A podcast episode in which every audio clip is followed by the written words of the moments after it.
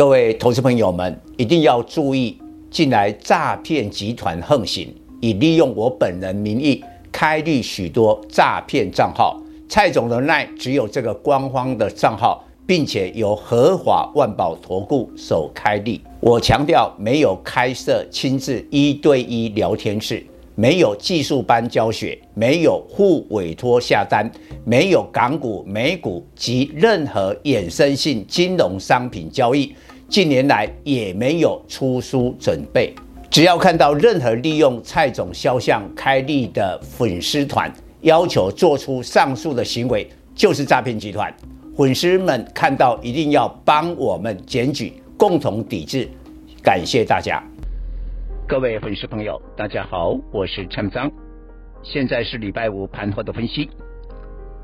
今天因为外资买超将近一百五十亿，把大盘买了起来，所以今天上涨了一百二十四点，超过我们盘前预估的幅度，收在一五九二九，下个礼拜再度挑战。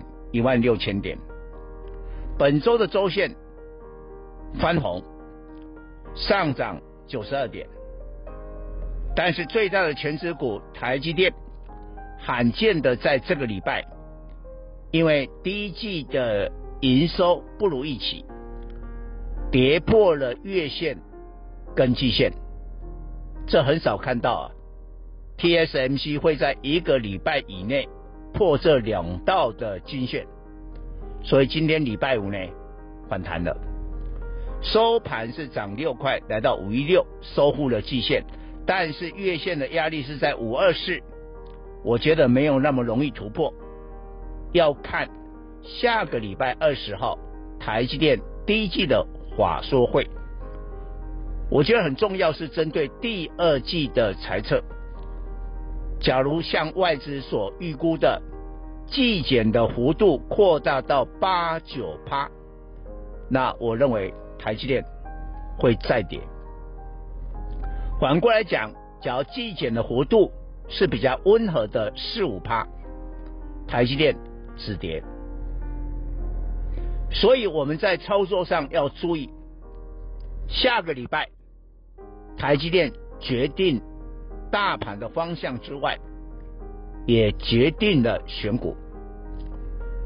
我最近常跟各位报告，军工股枪声一响，黄金万两，是大盘的反向股票。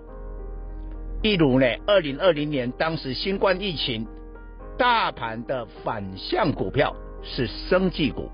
哦，那时候大盘跌，啊，生技股偏偏一直在涨。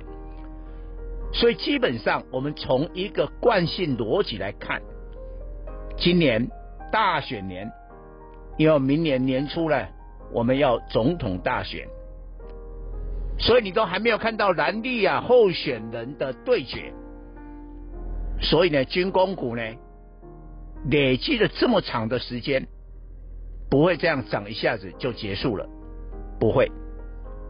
更重要的。有一些有营收的军工股，因为我们三月的营收啊，我随便一讲，龙钢、汉翔、JPPKY、长荣航太，大概就有五六档的个股嘞，它三月的营收是改写历史新高，所以这个不是你讲的说啊，这个军工股很多都是这个炒题材。没有营收，就有五六档啊，三月的营收是历史新高啊，表现的很好啊。当然，今天礼拜五涨停的军工股不像昨天，昨天因为大盘跌一百多点，所以军工股有十档涨停，而且呢是有营收的个股。今天大盘涨，军工股就颠倒方向啦，个股表现啦。今天涨停的是谁？合成。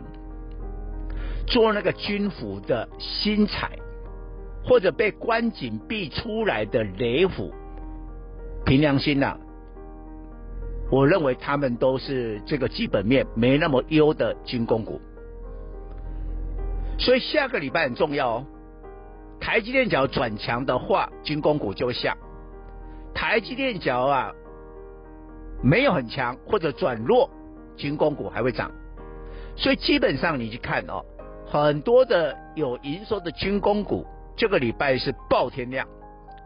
比如说，就拿今天礼拜五，你看汉翔资本才九十四亿，它爆出了十六万张的天量，还上市归公司的第一名。但是通常这种有营收，你只要是炒作，没有营收、没有 EPS 股票给爆天量、周转率超高，我告诉你那就完蛋了。但是有营收、有题材的公司。通常爆天量之后还有天价，换句话说，汉翔还有更高价，这个就是未来的操作的逻辑。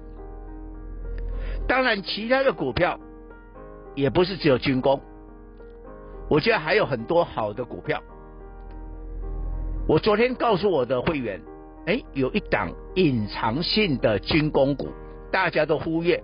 而他做了一个非常厉害的智能无人机，哦，比那个大陆的那个大疆的无人机啊，大疆无人机还要人为操纵啊，他没有，是谁呢？